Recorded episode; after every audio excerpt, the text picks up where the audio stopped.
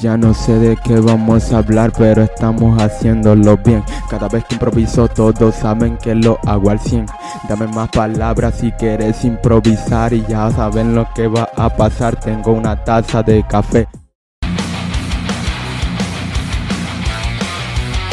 Buena gente, ¿cómo estamos? Esta vez nos acompaña Draymar, que nos va a hablar acerca de todo lo que tiene que ver con, con el mundo de la música y, y eso. ¿Qué tal? Bien, ¿Cómo bien, estamos? todo bien, ¿o no?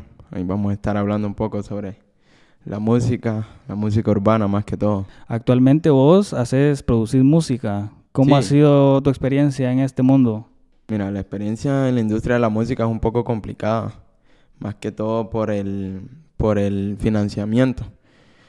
Y ese, esa problemática se da en este país, yo creo que no solo en la música, sino que en los deportes y en todas las actividades donde hay una persona que necesita los recursos para poder desempeñarse. Entonces, de hacer música, eso es lo complicado en este país. ¿Qué te llevó a, a tratar de dedicarte a esto? ¿O qué te llevó a decidir dedicarte a la música? más que todo el sentimiento. O sea, escribir es una, es una manera en la que vos te liberas.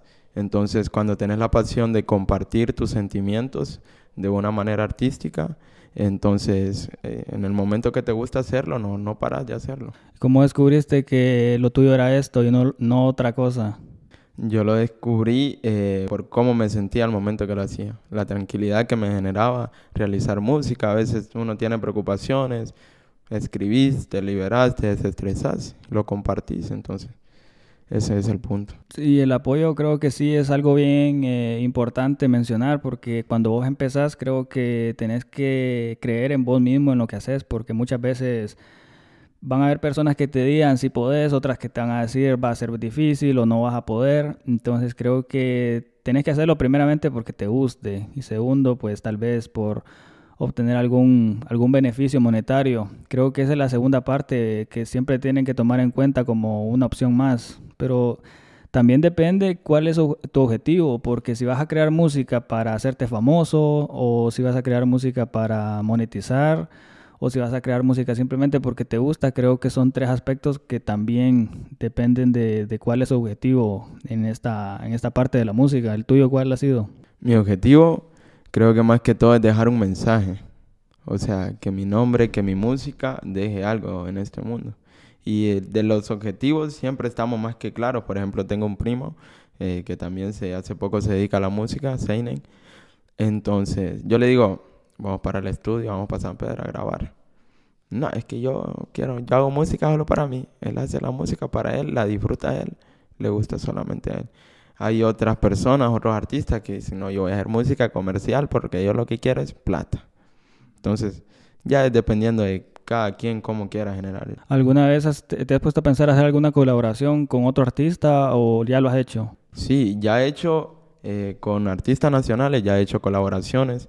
Hay colaboraciones pendientes también con, con artistas internacionales, con argentinos más que todo, porque en el momento que yo empecé, el apoyo fue de, de Argentina. Tengo bastantes amigos de Argentina, entonces por ahí empezó el apoyo, entonces de ahí se me generaron varios contactos que estamos también a la espera de sacar unas cuantas producciones. Actualmente tenés una cuenta en Spotify, creo que hasta la tenés verificada. Sí, tengo ¿Hace, una cuenta. ¿Hace cuánto te dedicas a esto? eh, desde el 2018.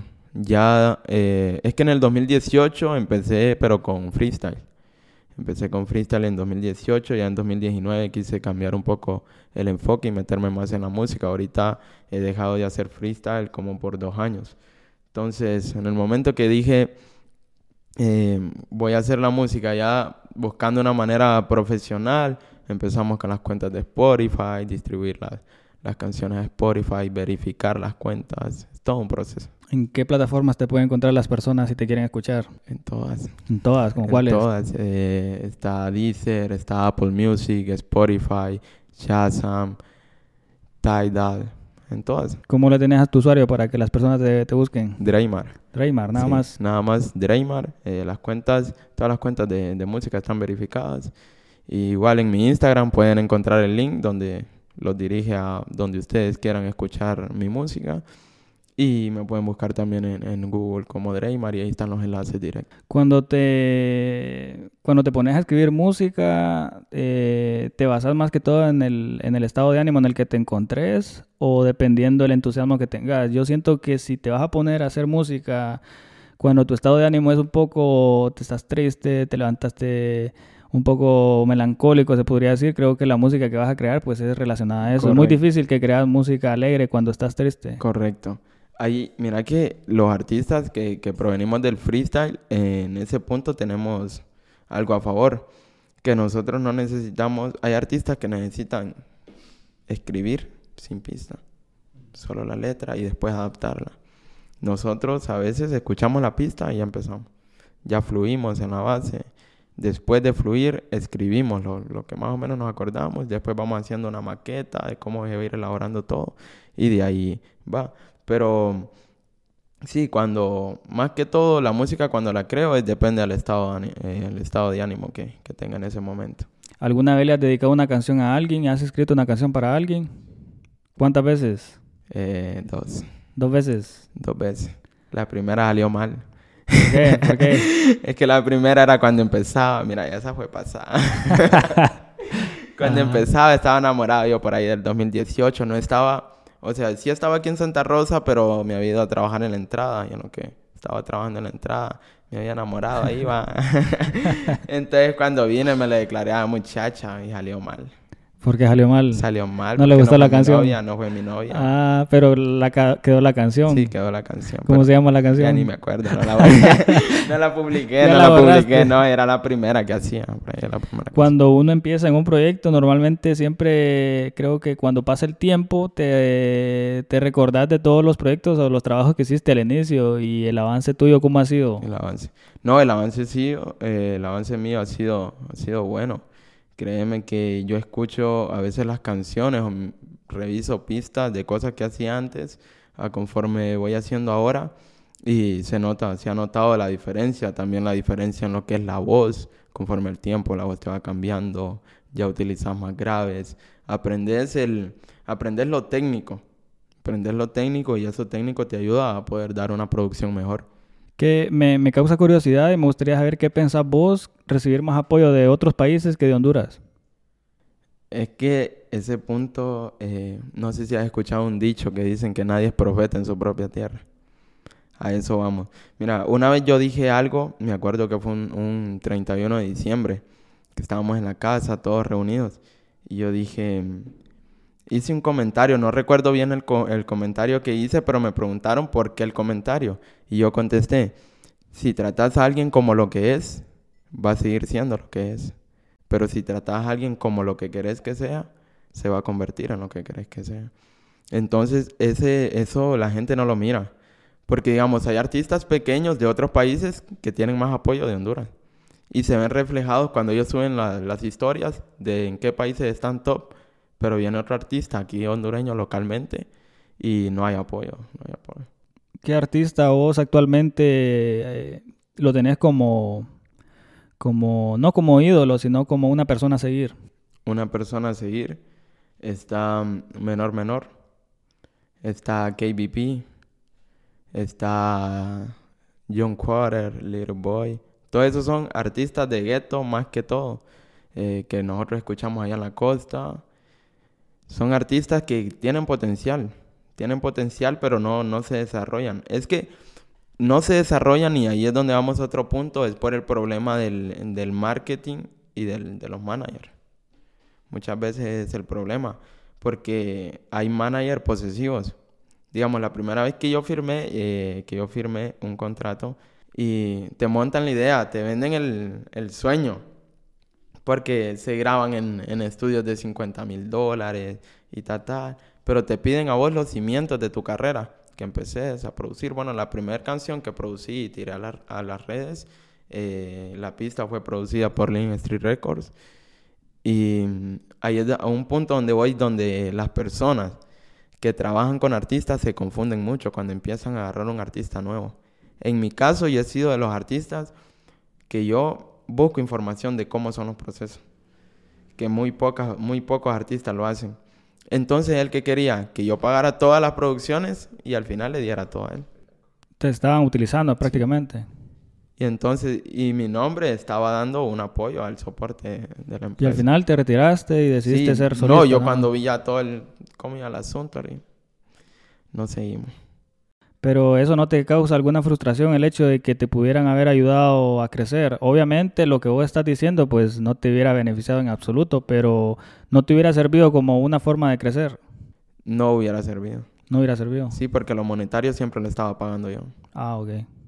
Entonces sí, ese es un punto que yo creo que muchos artistas tal vez desconocen. Me imagino que todo el que pasa por ahí llega a un punto donde se va a asesorar de otras personas externas.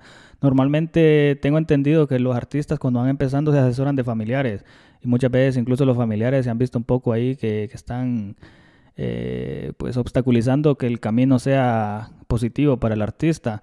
Pero en el caso tuyo que estás súper joven, ¿qué edad tenés? 19. 19 años. Eh, ¿Hasta qué punto crees vos llegar en esto de la música? Voy para cosas grandes, primero Dios. Esa es la meta.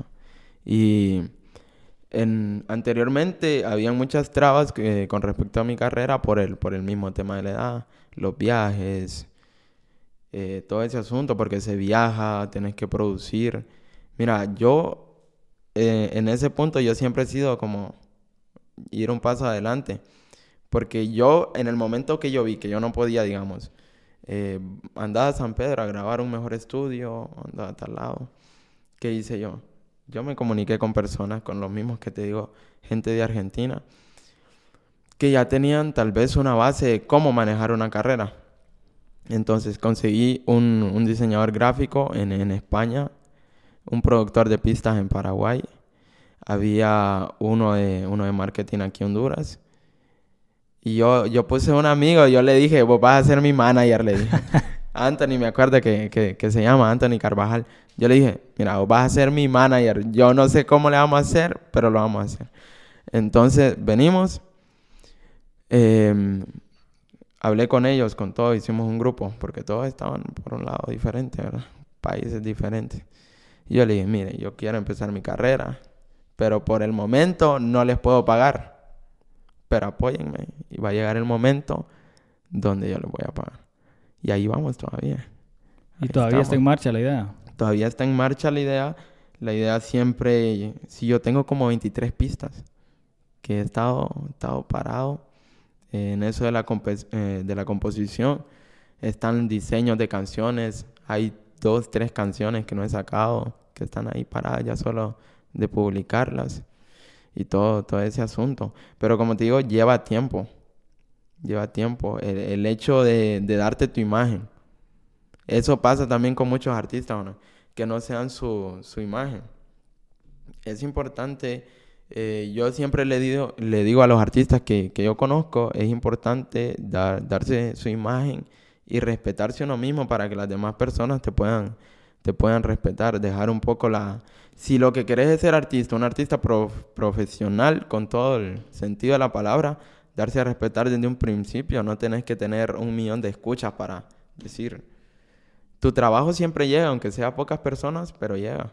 Siempre La llega. verdad es de que hay personas que en el camino te van a marcar y te van a decir, eh, seguí adelante. Y creo que las críticas siempre van a estar ahí, pero las personas que opinan siempre, ya sea de tu música o de otra cosa que vos hagas, eh, van a ser personas que no conocen sobre lo que haces.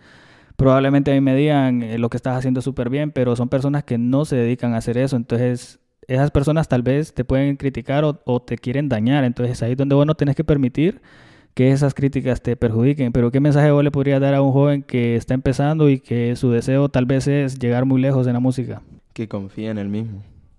Más que todo la confianza en uno mismo. Hay momentos difíciles, hay momentos de desesperación, hay momentos donde uno dice, ¿cómo voy a pagar esta producción? ¿Cómo voy a pagar este banner, esta imagen? Pero todo es de creer, siempre hay una salida y no rendirse. Entre más largo es el proceso, mejor es la, la recompensa. Si yo te pido una canción ahorita, a capela, que vos la cantes, ¿lo harías? Sí, sí. Vaya, pues, a las 3, te voy a poner una música aquí. Vaya. A las 3, 1, Ok. 2, 3. Ok, ok, ya, ya. Ya no sé de qué vamos a hablar, pero estamos haciéndolo bien. Cada vez que improviso, todos saben que lo hago al 100. Dame más palabras si quieres improvisar y ya saben lo que va a pasar. Tengo una taza de café, esto se mueve, está negro como la papelería. Yo no sé qué voy a hacer, pero todos dicen Ave María. Mi mente es como un diccionario, un libro. Para mí ni siquiera es necesario. Se mueve la camisa, ya saben que Dremar siempre deprisa, porque tiene el pelo liso y baliza todas las rimas que yo tiro. Podcast con estilo, siempre lo hacemos bien. Eso hay que decirlo. Tengo la cámara, el lente está enfocado en mí. Tengo demasiadas palabras y tengo unos zapatos para decir, hey, ya saben que yo siempre lo hago bien. Tengo un pantalón y me llegan los Jordan más que bien a los pies. Me trabé pero ni siquiera me importa. Hace tres años que no improviso pero nunca he tenido las rimas cortas. Ey, mi flow cabrón, claro que aporta. Oh. Está buena, Juan.